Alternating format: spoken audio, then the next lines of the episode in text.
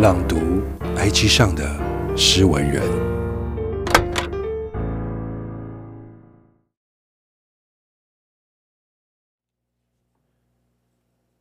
有时候会觉得人与宠物之间很不公平。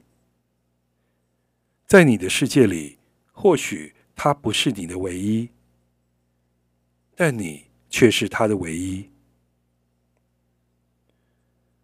如果有一天你离开了他，又或是你将他遗弃了，你有想过他的生命会如何吗？如果你没有一些痛的感觉，你不会明白我所说的，因为你根本没有去爱你的宠物。饲养之前，请考虑清楚。要知道，你的生命里不只有他，但他的生命里就只有你。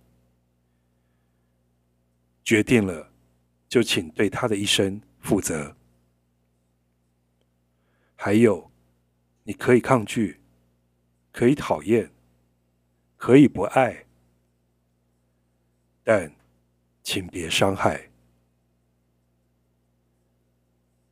作者：手工业。